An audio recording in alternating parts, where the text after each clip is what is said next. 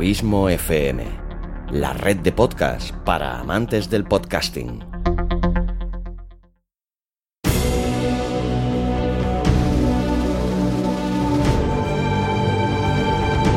Una producción de Abismo FM y Lorincisus, creada para todos aquellos que quieren disfrutar de su tiempo libre escuchando grandes historias.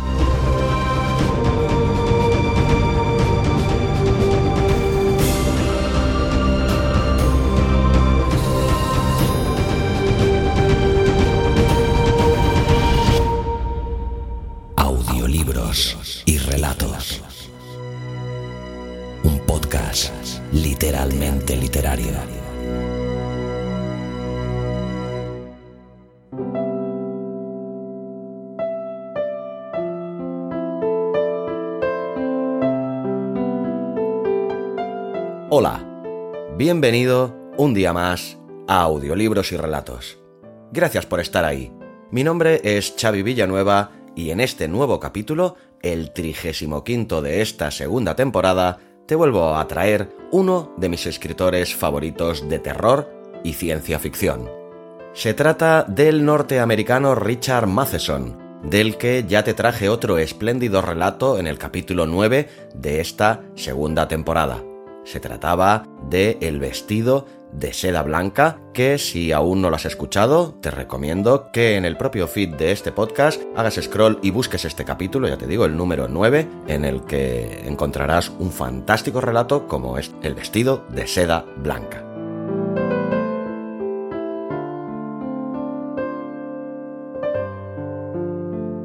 Ambos relatos, tanto el vestido de seda blanca como el que te traigo hoy, están extraídos de esa maravillosa antología de relatos titulada Nacido de hombre y mujer y otros relatos espeluznantes.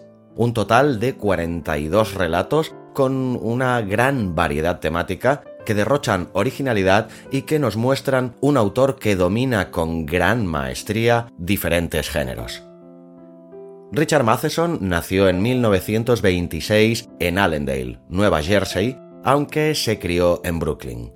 Residió en Los Ángeles desde principios de la década de los años 50 hasta su muerte en el año 2013. En 1949, Matheson se licenció en periodismo por la Universidad de Missouri. Un año más tarde, en 1950, consiguió que le publicaran su primer relato en The Magazine of Fantasy and Science Fiction.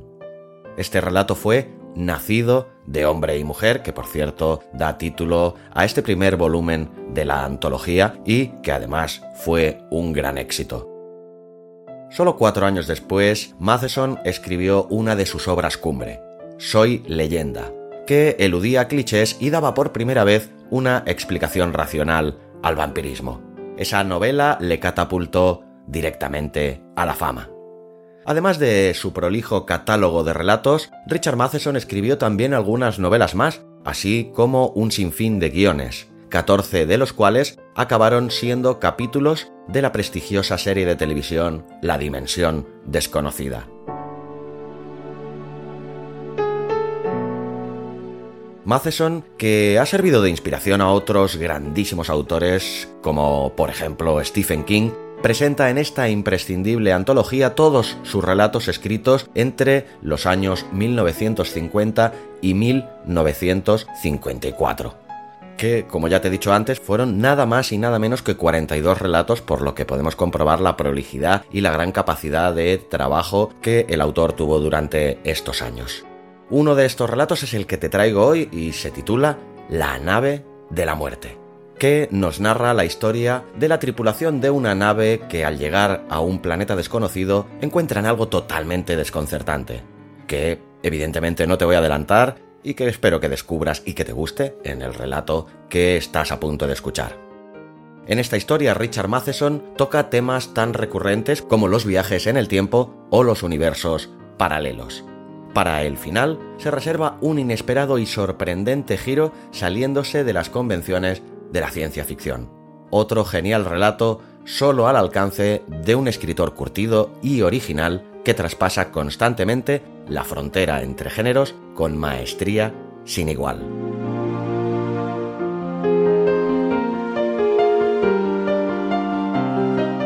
Antes de dejarte con el relato, quiero hacerte una pregunta. ¿Conoces Launju? Pues Lounge es la nueva red social ética, divertida, amena, organizada, pero, por encima de todo, Lounge es una red social libre y de origen español. En Lounge sentirás que tienes el control absoluto. Tanto Luis Carballés como un servidor ya usamos Lounge. ¿A qué esperas tú? Si estás harto de algoritmos que controlen tanto los contenidos que recibes como quién recibe tus contenidos, te recomiendo que te unas a Lounge. Ahora sí, te dejo ya con este fantástico relato de Richard Matheson. Bienvenida, bienvenido a Audiolibros y Relatos, un podcast literalmente literario. Espero que el relato sea de tu agrado y lo disfrutes. Hasta la semana que viene.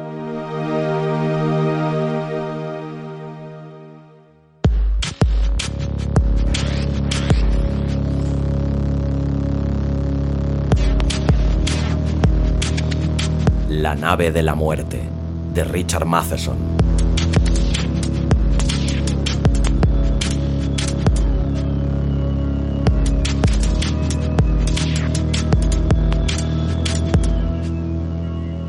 Mason lo vio primero. Estaba sentado frente al visor lateral mientras la nave sobrevolaba plácidamente el nuevo planeta. Tomaba notas rápidas con un bolígrafo en la carta cuadriculada de navegación no tardarían mucho en aterrizar y recoger muestras minerales, vegetales y animales, si las había. Las guardarían en la bodega y las llevarían de vuelta a la Tierra. Allí los técnicos las examinarían, las analizarían y las evaluarían. Y si todo era aceptable, estamparían el enorme sello negro de habitable en el informe y aprobarían la colonización de otro planeta para aliviar la superpoblación de la Tierra.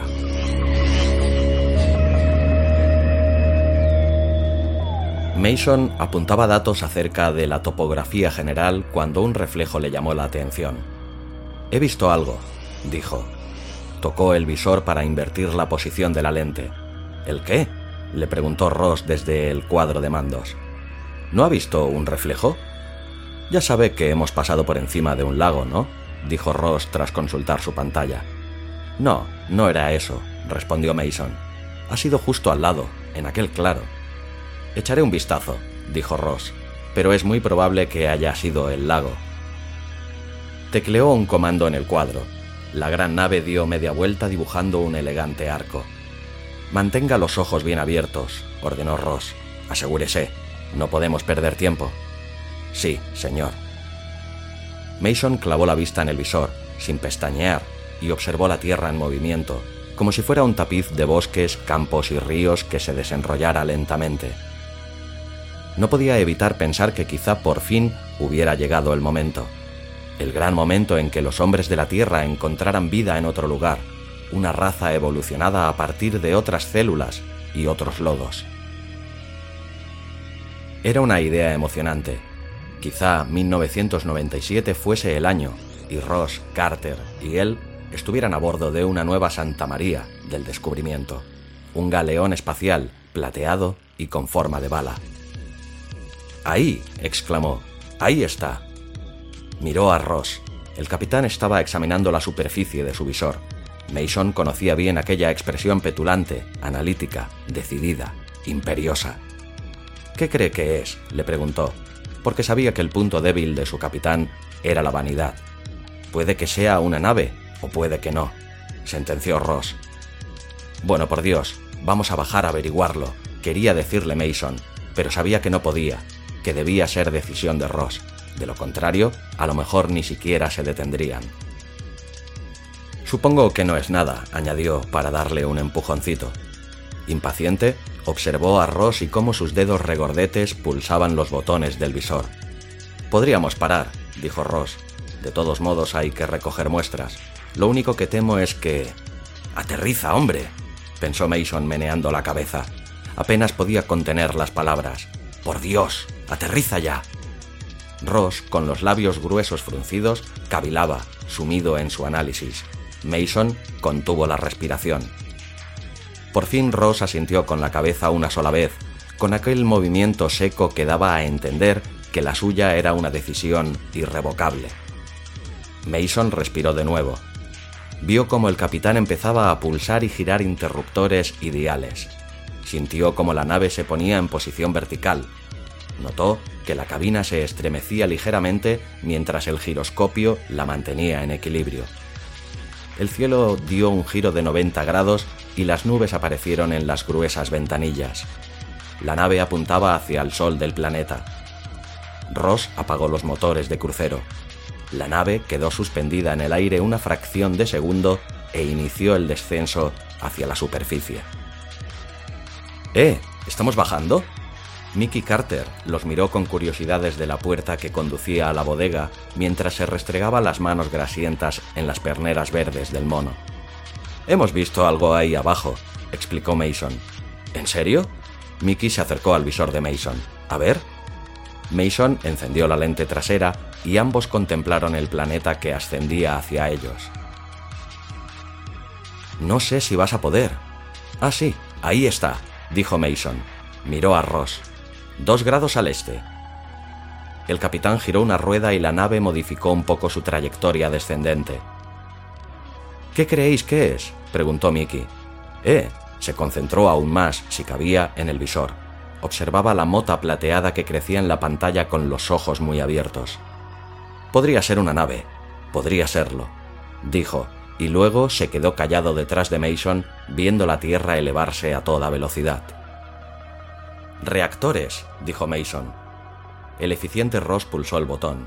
Los motores de la nave escupieron gases llameantes. La velocidad disminuyó y el cohete siguió bajando sobre rugientes chorros de fuego. Ross pilotaba. ¿Qué crees que es? le preguntó Mickey a Mason. No lo sé, pero si es una nave, dijo casi haciéndose ilusiones, es imposible que sea de la Tierra. Tenemos esta ruta para nosotros solos. A lo mejor se desvió de su curso, comentó Mickey aguándole la fiesta sin querer. Lo dudo, repuso Mason encogiéndose de hombros.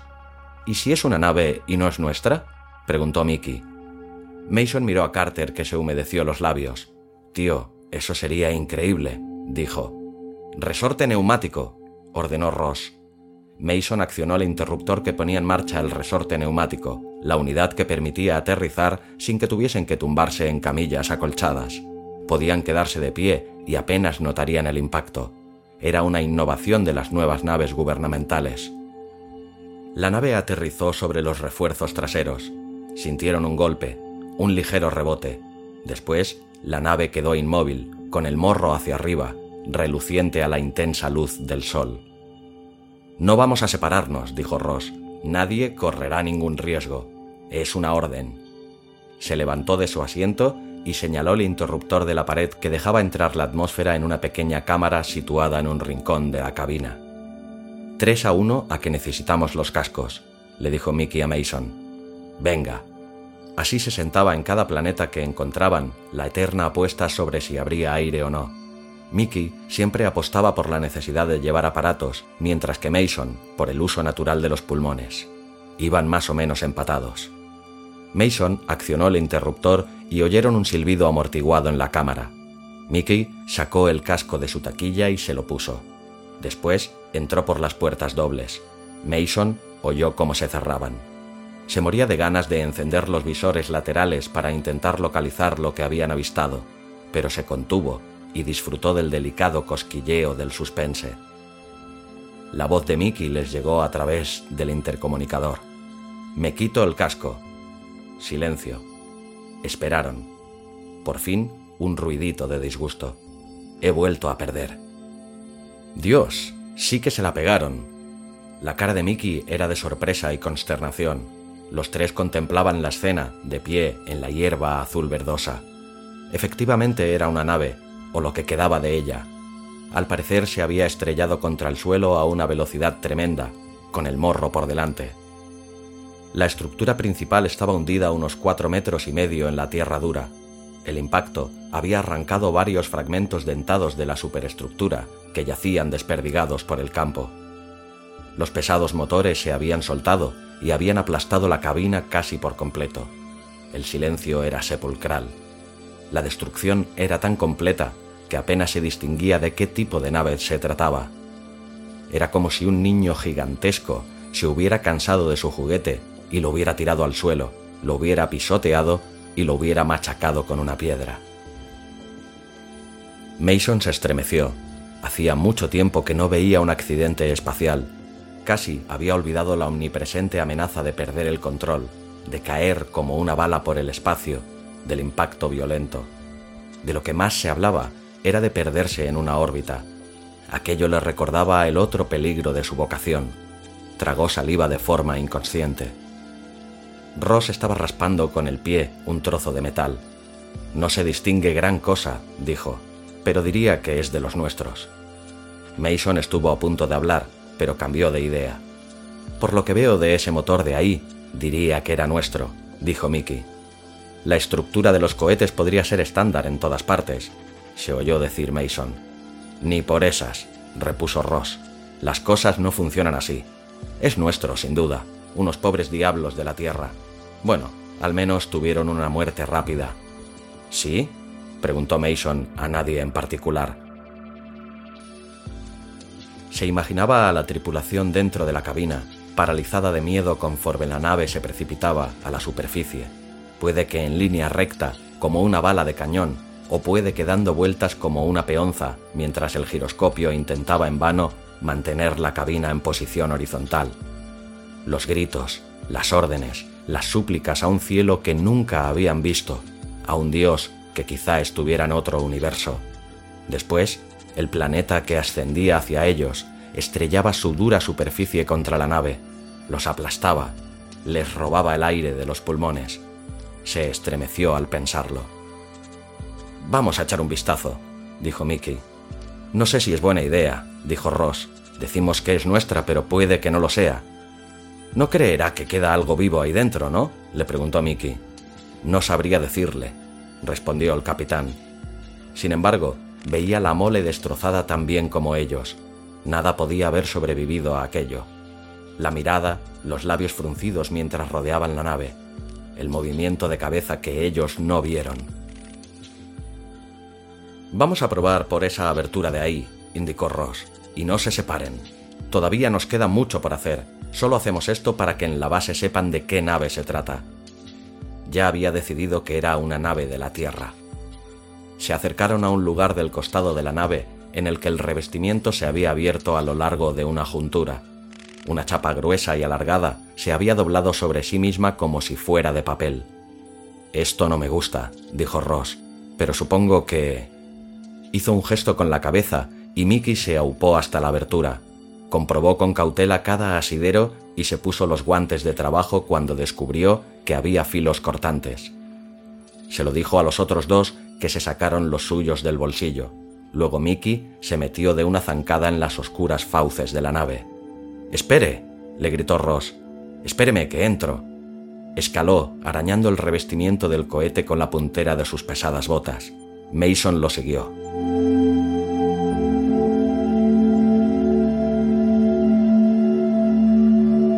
El interior de la nave estaba a oscuras. Mason cerró los ojos un momento para que se le acostumbraran. Cuando los abrió, vio dos haces de luz que exploraban el retorcido enredo de vigas y planchas. Sacó su linterna y la encendió. Dios, está destrozada. La voz de Mickey resonó débil en la carcasa. Estaba impresionado por la visión del metal y la maquinaria destruidos de forma tan violenta. Cuando el eco cesó, un profundo silencio cayó sobre ellos. Mason percibió los efluvios acres de los motores rotos. Atentos al olor, le dijo Ross a Mickey, que buscaba un sitio al que agarrarse para subir. No vaya a ser que nos intoxiquemos. Ya, convino Mickey, y se puso a trepar. Con una mano se impulsaba el robusto cuerpo hacia arriba, por la escalerilla retorcida, y en la otra llevaba la linterna. La cabina está toda deformada, dijo, sacudiendo la cabeza. Ross lo siguió. Mason subió el último. Enfocaba el haz de la linterna a todas partes, a las juntas partidas, al salvaje rompecabezas de destrucción que otrora había sido una potente nave. No dejaba de emitir siseos de incredulidad a medida que la luz iluminaba una violenta deformación del metal tras otra. La puerta está sellada, dijo Mickey, de pie, en la pasarela retorcida como un lazo, apoyado en la pared interior del cohete agarró de nuevo el pomo e intentó abrirla. Deme su linterna, dijo Ross, e iluminó con ambos haces la puerta mientras Mickey tiraba de ella. No, concluyó este último, colorado por el esfuerzo y resoplando. Está atascada. Mason se les acercó. Quizá la cabina siga presurizada, dijo muy bajo, porque no le gustaba el eco de su voz. Lo dudo, respondió Ross, intentando pensar. Lo más probable es que la jamba se haya deformado. Hizo otro gesto con la cabeza. Ayude a Carter. Mason agarró un pomo y Mickey el otro. Apoyaron los pies en la pared y tiraron con todas sus fuerzas. La puerta se resistía. Cambiaron de postura y tiraron más fuerte todavía. ¡Eh! ¡Se ha movido! exclamó Mickey. Ya es nuestra. Siguieron haciendo palanca contra la enredada pasarela hasta que consiguieron abrir la puerta. El marco estaba torcido y la puerta estaba enganchada en una esquina, así que solo lograron abrirla lo justo para entrar de lado. Mason entró el primero. La cabina estaba a oscuras. Enfocó el haz de la linterna al asiento del piloto. Estaba vacío. Mientras iluminaba el asiento del copiloto, oyó que entraba Mickey. Pero no había asiento del copiloto, el mamparo se había estrellado contra él. El visor, la mesa y el asiento, todo había quedado aplastado bajo las planchas dobladas. Con la boca seca, Mason tragó saliva al imaginarse sentado a una mesa como aquella, en un asiento como aquel, delante de un mamparo como el que estaba viendo. Ross acababa de entrar. Los tres haces de luz exploraron la zona. Tuvieron que afianzar bien las piernas en el suelo, ya que la cubierta estaba inclinada y la inclinación de la cubierta le recordó algo a Mason. Pesos desequilibrados, cosas que se deslizaban, en dirección al rincón que, de repente, iluminó con su tembloroso haz. Le dio un vuelco el corazón y se le puso la piel de gallina. Se quedó mirando fijamente la escena, sin poder pestañear. Después sintió como sus propias botas lo arrastraban cuesta abajo, como si algo lo empujara. Aquí, dijo con la voz ronca por la conmoción. Estaba delante de los cuerpos. Había tropezado con uno al buscar apoyo para frenarse y equilibrar el peso. Oyó las pisadas de Mickey, su voz, un susurro contenido de horror. Virgen Santa. Ross no dijo nada. Ninguno dijo nada. Todos se quedaron pasmados, con la mirada fija y la respiración entrecortada, porque los cuerpos destrozados del suelo eran los suyos, los de ellos tres, y los tres estaban muertos.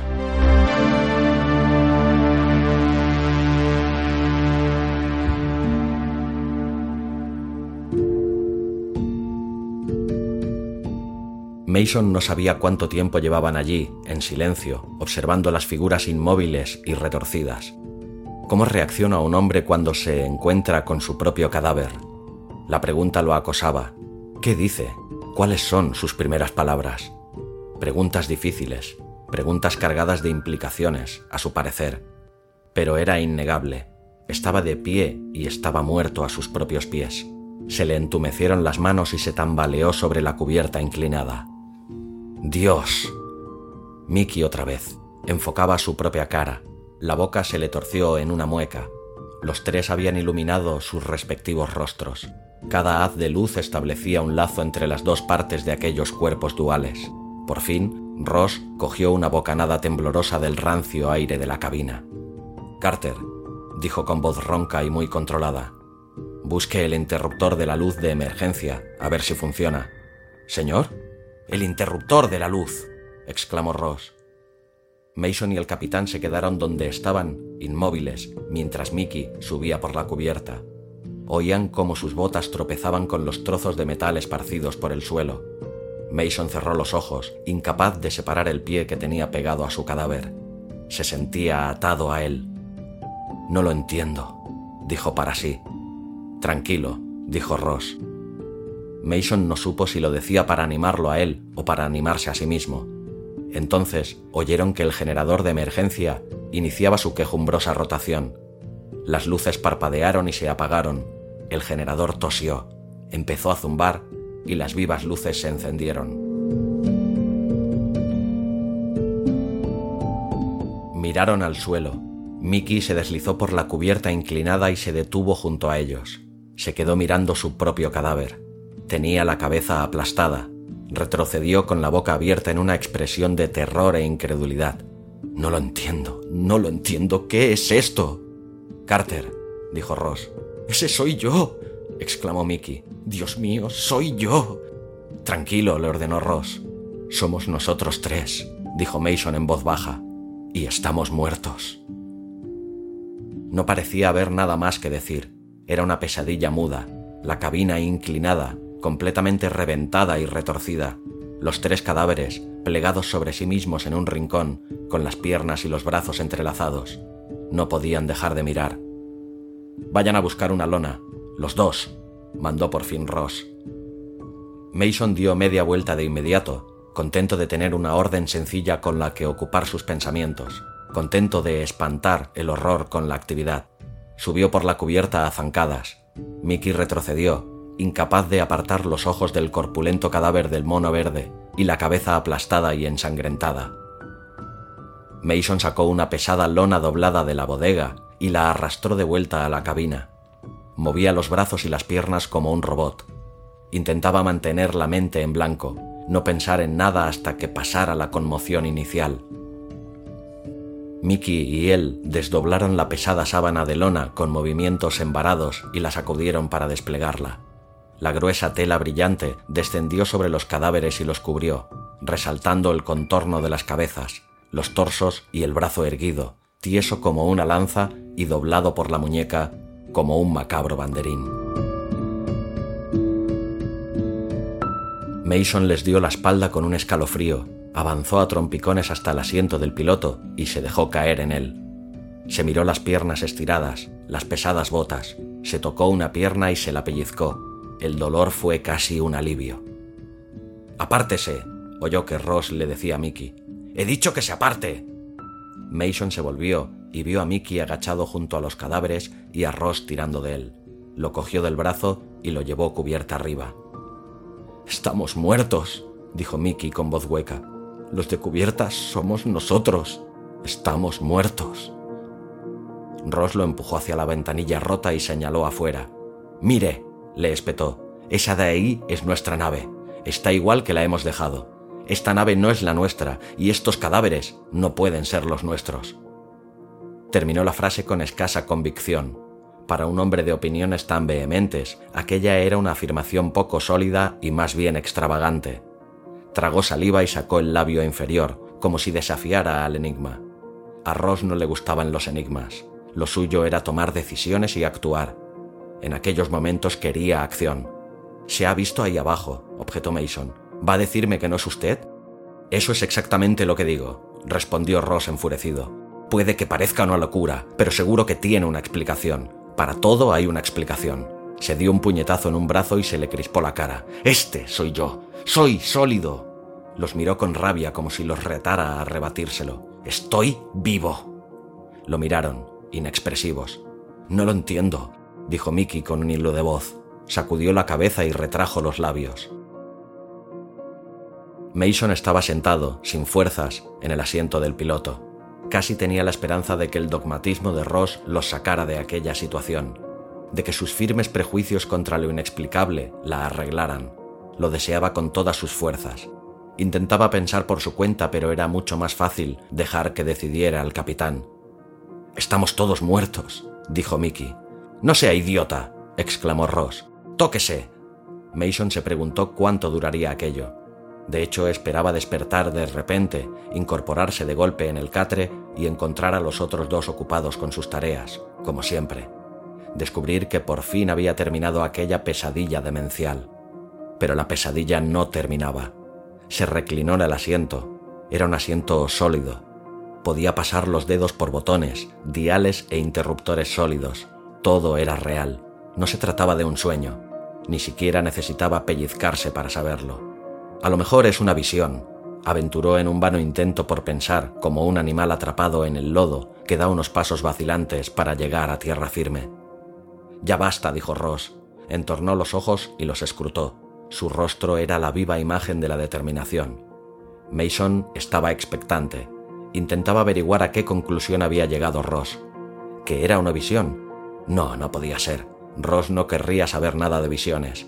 se dio cuenta de que Mickey miraba al capitán con la boca abierta. También él anhelaba el consuelo de una explicación sencilla. Una distorsión del espacio-tiempo, dijo Ross. Los otros dos siguieron contemplándolo. ¿Qué? preguntó Mason. Escuchen, dijo Ross, y se dispuso a proferir su teoría. Más que la teoría, puesto que siempre se saltaba ese paso, soltó su propio dogma. El espacio se pliega, el tiempo y el espacio forman un continuo, ¿verdad? No hubo respuesta, tampoco la necesitaba. Recuerden que en los entrenos nos hablaron una vez de la posibilidad de circunnavegar el tiempo. Nos explicaron que podíamos abandonar la Tierra en una fecha concreta y que después, cuando regresáramos, fuera un año antes de lo que hubiéramos calculado, o un año después. Aquello no eran más que teorías, según los profesores. Bueno, pues es lo que nos ha pasado a nosotros. Es lógico, podría suceder. Tal vez hayamos atravesado una distorsión del espacio-tiempo. Estamos en otra galaxia, quizá en una línea espacial distinta, quizá en una línea temporal distinta. Hizo una pausa teatral. Creo que estamos en el futuro. Si realmente está en lo cierto, ¿en qué nos ayuda eso? preguntó Mason. No estamos muertos, exclamó Ross, sorprendido de que no lo entendieran. Si esto es el futuro, respondió Mason en voz baja, significa que vamos a morir. Ross lo miró, boquiabierto. No había pensado en eso. No había pensado que su idea empeoraba aún más las cosas, porque solo había una cosa peor que morir, y era saber que vas a morir. ¿Y dónde? ¿Y cómo? Mickey sacudió la cabeza y movió las manos nervioso. Se llevó una a los labios y se mordisqueó una uña ennegrecida. No, dijo débilmente. No lo entiendo. Ross se quedó mirando a Mason con cara de cansancio. Se mordió los labios, inquieto por la forma en que lo desconocido se cernía sobre él y espantaba la comodidad del sólido pensamiento racional. Apartó la amenaza con todas sus fuerzas y perseveró. Escuchen, estamos de acuerdo en que no son nuestros cadáveres. No hubo respuesta. Utilicen la cabeza. Tóquense. Mason se pasó los dedos entumecidos por la cazadora, por el casco, por el bolígrafo del bolsillo. Se apretó las manos y eran sólidas, de carne y hueso. Se miró las venas de los brazos, se palpó el pulso con nerviosismo. Es cierto, pensó, y ese pensamiento le devolvió parte de las fuerzas. A pesar de todo, a pesar de la desesperada defensa de Ross, estaba vivo. La carne y la sangre eran sus pruebas. Abrió por completo la mente y se irguió con el ceño fruncido, concentrado. Vio en el rostro del debilitado Ross una expresión cercana al alivio. De acuerdo, estamos en el futuro, convino. ¿En qué situación nos deja eso? preguntó Mickey, que estaba junto a la puerta, muy tenso. Mason se quedó desconcertado. Era cierto, ¿en qué situación los dejaba? ¿Cómo sabemos en qué momento del futuro? inquirió, añadiendo hierro a lo dicho por Mickey. ¿Cómo sabemos que no sucederá dentro de 20 minutos? Ross se enderezó y se pegó un puñetazo sonoro contra la palma de la otra mano. ¿Que cómo lo sabemos? preguntó con energía. Si no despegamos, no nos estrellamos. Así lo sabemos. A lo mejor podemos despegar, evitar nuestra muerte y dejarla en este sistema espaciotemporal, aventuró Mason. Podríamos volver al sistema espaciotemporal de nuestra galaxia y... dejó la frase en el aire, perdido en ideas tortuosas. Ross frunció el ceño, se revolvió incómodo y se humedeció los labios. Lo simple se había vuelto a convertir en otra cosa. No le agradaba que la complejidad se hubiera inmiscuido sin invitación. Ahora estamos vivos, dijo para grabárselo en el cerebro, para consolidar el aplomo con palabras lógicas. Y solo hay una manera de seguir así. Clavó los ojos en ellos. Ya había tomado una decisión. Tenemos que quedarnos aquí. Se limitaron a mirarlo. Ross deseaba que al menos uno de ellos estuviese de acuerdo con él, que se definieran de algún modo. Pero, ¿qué hay de nuestras órdenes? le preguntó Mason dubitativo. Nuestras órdenes no son que nos suicidemos, exclamó Ross. No, es la única solución. Si no volvemos a despegar, no nos estrellaremos. Lo, lo evitaremos. Lo impediremos hizo un brusco gesto de asentimiento. Para él, el asunto estaba zanjado, pero Mason meneó la cabeza. No lo sé, no creo. Yo sí, afirmó Ross, y ahora vamos a salir de aquí. La nave está poniéndoles los nervios de punta.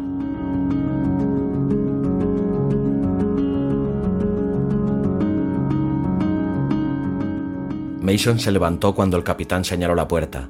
Mickey echó a andar, pero vaciló y volvió a mirar los cadáveres. No deberíamos... ¿Qué? inquirió Ross con impaciencia, deseoso de salir de allí. Mickey contempló los cuerpos y se quedó atrapado en una locura aberrante. ¿No deberíamos... enterrarnos? terminó de preguntar. Ross tragó saliva, no lo soportaba más, los sacó de la cabina. Después, mientras descendían por las ruinas de la nave, miró a la puerta, a la lona que ocultaba el montón desordenado de cadáveres. Apretó tanto los labios que se le pusieron blancos.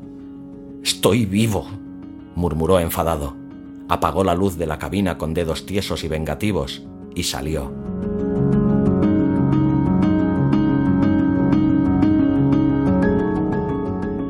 Estaban sentados en la cabina de su nave. Ross había ordenado traer comida de la bodega, pero era el único que comía, y lo hacía con mandíbula beligerante, como si pretendiera machacar cualquier misterio con los dientes.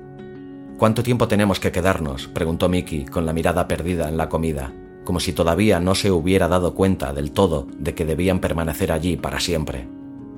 Mason recogió la pregunta, se inclinó hacia adelante y miró a Ross. ¿Cuánto nos durará la comida? preguntó.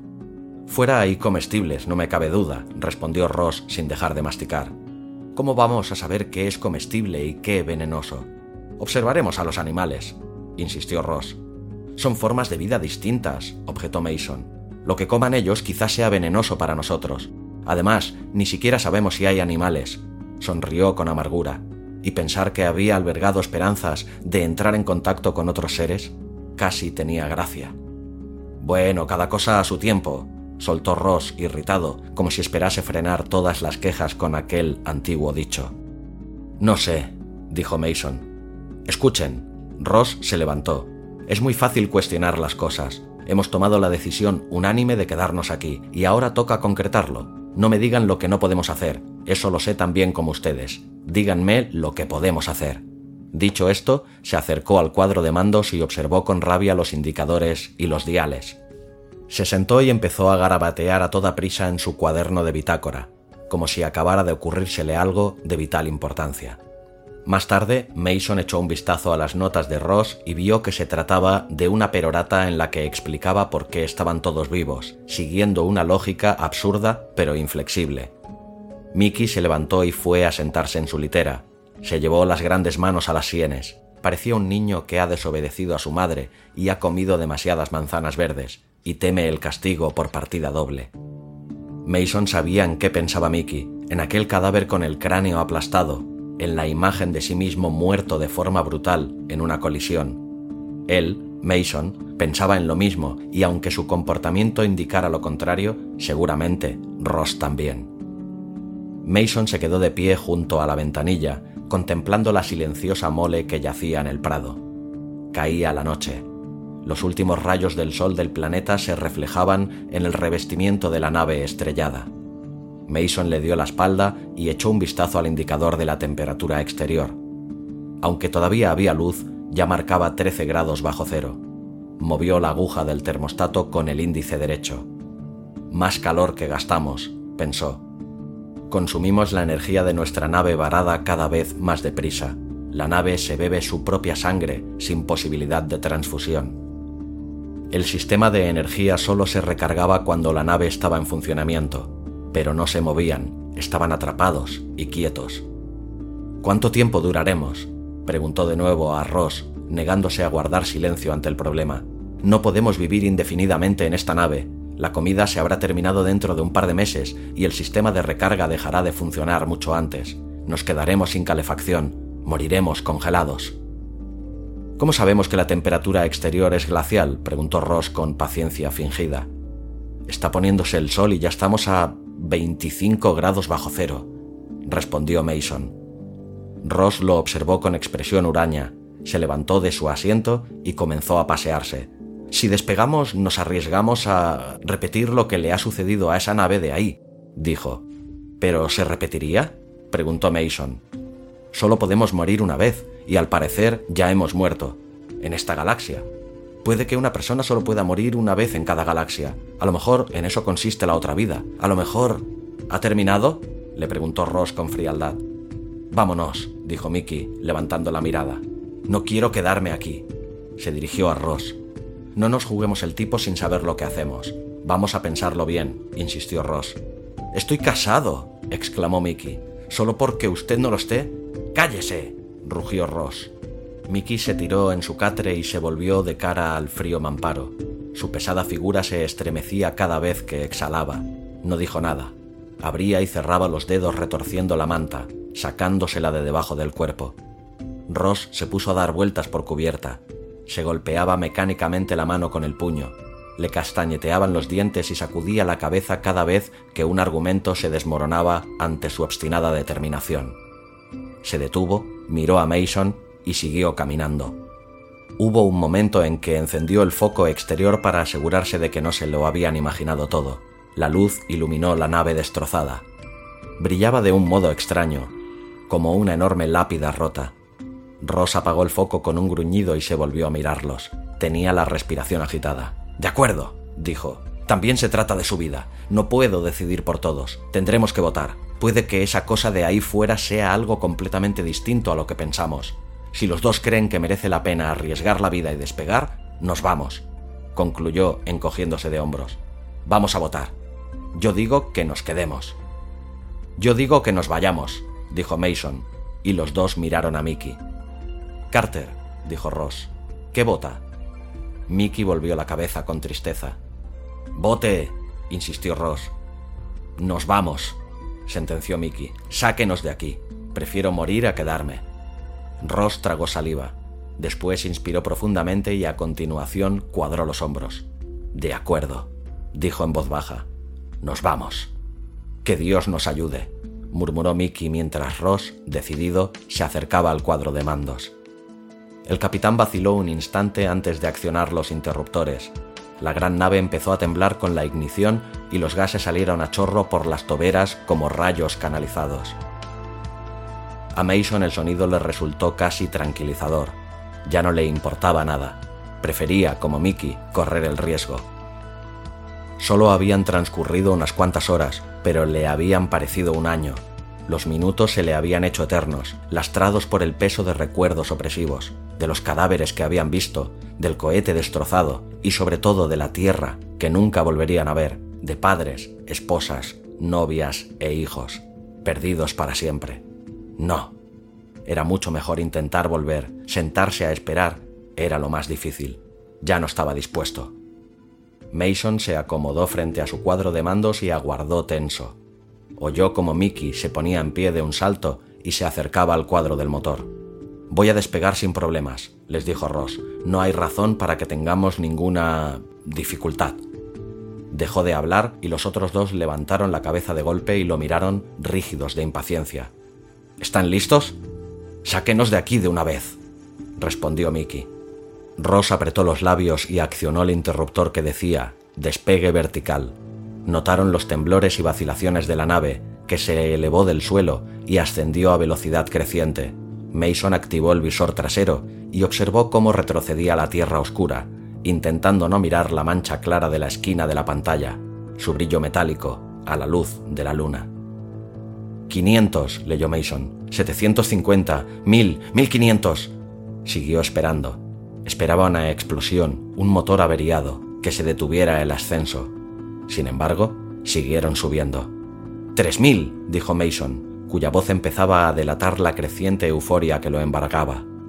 El planeta seguía alejándose. La otra nave no era más que un recuerdo.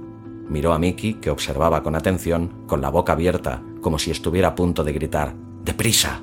Pero le diera miedo atentar al destino.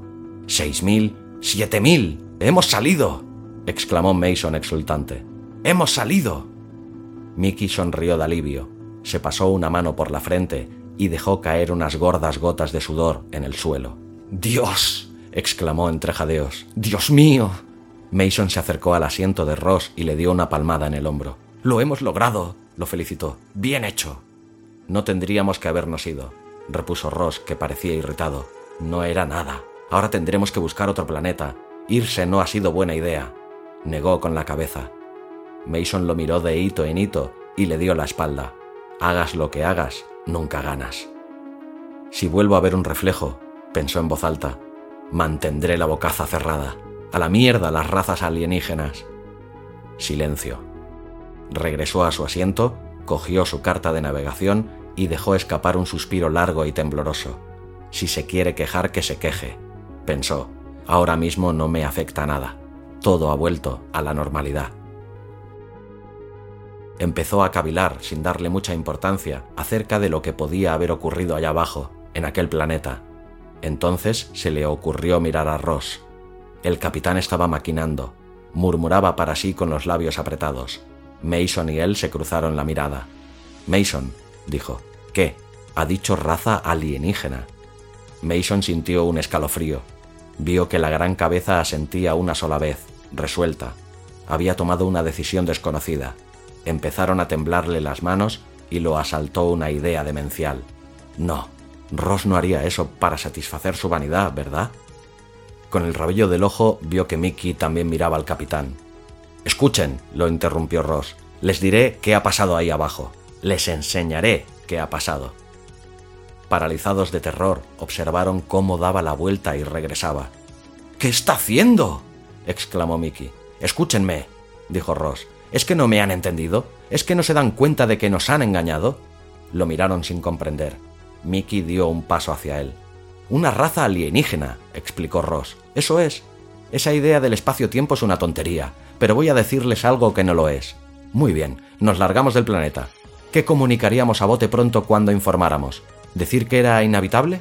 ¿Qué va? No diríamos ni que existe. Ross, no va a llevarnos de vuelta, dijo Mason por fin consciente de lo que sucedía. El terror de volver al planeta hizo que se pusiera en pie de golpe. Ya lo creo que sí, exclamó Ross con alegría feroz. Está loco, le gritó Mickey. Temblaba de pies a cabeza y tenía los brazos rígidos y los puños cerrados en actitud amenazadora. Escúchenme, rugió Ross. ¿Quién se beneficia de que no informemos de la existencia del planeta? No respondieron. Mickey se le acercó más. ¡Idiotas! No es evidente, hay vida ahí abajo, pero es una vida demasiado débil para matarnos o alejarnos por la fuerza. Así pues, ¿qué pueden hacer? No nos quieren ahí. Así que, ¿qué pueden hacer? Lo preguntó como un profesor incapaz de obtener las respuestas correctas de los memos de sus alumnos. Mickey lo miraba con suspicacia, pero le picaba la curiosidad y se sentía un poco amedrentado, como siempre con su capitán, salvo en los momentos de gran riesgo físico. Ross siempre los había dirigido y resultaba difícil rebelarse contra aquello, incluso aunque pareciera querer matarlos a todos. Echó un vistazo al visor y allí estaba el planeta, que se aproximaba como una ominosa bola oscura. Estamos vivos, repitió Ross. Y afirmo que nunca ha habido una nave ahí abajo. La hemos visto, sí, la hemos tocado, pero se puede ver cualquier cosa si se cree en su existencia. Los sentidos pueden decir que hay algo cuando en realidad no hay nada. Solo hay que creérselo. ¿A dónde quiere ir a parar? le preguntó Mason a toda prisa, demasiado asustado para darse cuenta. Echó una mirada fugaz al altímetro. 17.000, 16.000, 15.500. Telepatía, declaró Ross, triunfal. Afirmo que esos hombres o lo que sean nos vieron llegar, y no nos querían allí, así que nos leyeron la mente y vieron el miedo a morir, por lo que decidieron que la mejor manera de asustarnos era enseñarnos nuestra nave estrellada y a nosotros muertos dentro. Y ha funcionado, hasta ahora. Vaya si ha funcionado, estalló Mason. ¿Va a arriesgarse a matarnos con tal de probar su puñetera teoría? Es más que una teoría, tronó Ross mientras la nave descendía. Tengo órdenes de recoger muestras de todos los planetas añadió, herido en su vanidad. Hasta ahora siempre he obedecido las órdenes, y por Dios que seguiré obedeciéndolas. Ya ha visto el frío que hacía, dijo Mason. Ahí no puede vivir nadie. Piense con la cabeza, Ross. Maldita sea, soy el capitán de esta nave. Yo doy las órdenes. No cuando nuestras vidas están en sus manos, exclamó Mickey acercándosele. Apártese, ordenó Ross. Entonces un motor se apagó y la nave viró con violencia. ¡Idiota! Estalló Mickey, que había perdido el equilibrio. Lo ha conseguido, acaba de conseguirlo. Fuera, la noche negra pasaba junto a ellos a la velocidad del rayo. La nave se estremecía.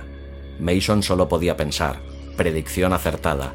La visión que había tenido hacía unas horas de los gritos, del horror paralizante, de las súplicas a un cielo sordo. Todo se hacía realidad. Su nave se convertiría en aquella mole estrellada en cuestión de minutos aquellos tres cadáveres serían ¡Oh, mierda! gritó a todo pulmón. Estaba furioso por la tozudez de Ross, que se empeñaba en llevarlos de vuelta y convertir el futuro en lo que habían visto, todo por su orgullo demencial. ¡No! ¡No van a engañarnos! aulló el capitán, aferrado a su última idea como un bulldog moribundo que apresa a su enemigo entre las fauces. Se puso a accionar interruptores e intentó dar media vuelta, pero la nave no viraba.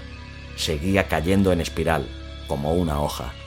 El giroscopio no podía hacer frente a las abruptas variaciones de posición de la cabina, de modo que los tres perdieron el equilibrio en una cubierta cada vez más inclinada. ¡Motores auxiliares! chilló Ross. ¡Es inútil! gritó Mickey. ¡Maldita sea!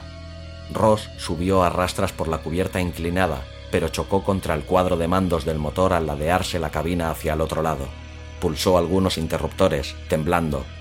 De repente, Mason volvió a ver un chorro constante de fuego por el visor trasero. La nave dejó de sacudirse y empezó a descender en línea recta. La cabina se enderezó. Ross se abalanzó a su asiento y movió las manos frenéticamente para darle la vuelta a la nave. En el suelo, Mickey lo miraba, pálido e inexpresivo. Mason también lo observaba sin atreverse a hablar. Ahora cállense, ordenó Ross indignado, sin tan siquiera mirarlos, como un padre disgustado con sus hijos. Cuando bajemos ahí, verán que tengo razón y que la nave no está, y vamos a ir en busca de los cabrones que nos plantaron esa idea en la cabeza. Los dos miraron a su capitán, aturdidos, mientras la nave bajaba marcha atrás. Contemplaron cómo las manos de Ross se movían con resolución sobre los controles. Mason sintió confianza en su capitán y se quedó callado. Esperaba el aterrizaje sin miedo.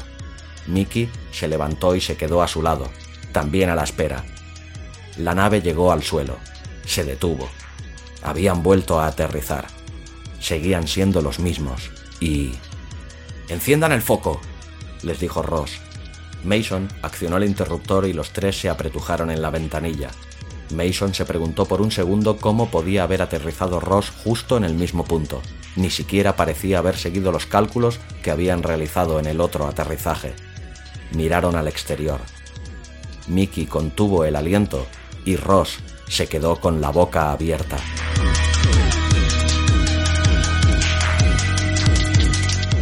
La nave estrellada seguía allí. Habían aterrizado en el mismo sitio y la nave seguía allí. Mason se apartó de la ventanilla y se tambaleó.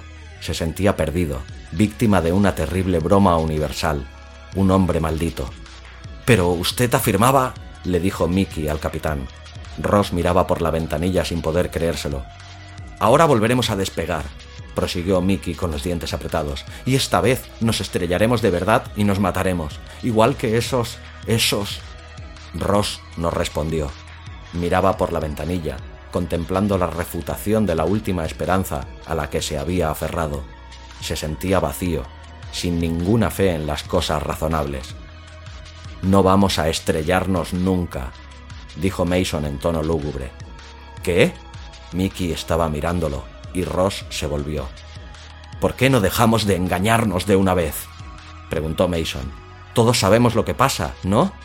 Se refería a lo que había dicho Ross hacía un momento, que los sentidos daban fe de aquello en lo que se creía, aunque no hubiese nada en absoluto.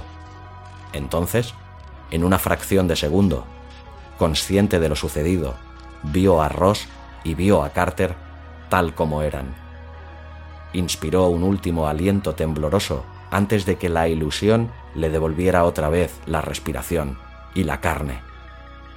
El progreso, dijo con amargura, y su voz sonó como un susurro doloroso en la nave fantasma. El holandés errante zarpa hacia el universo.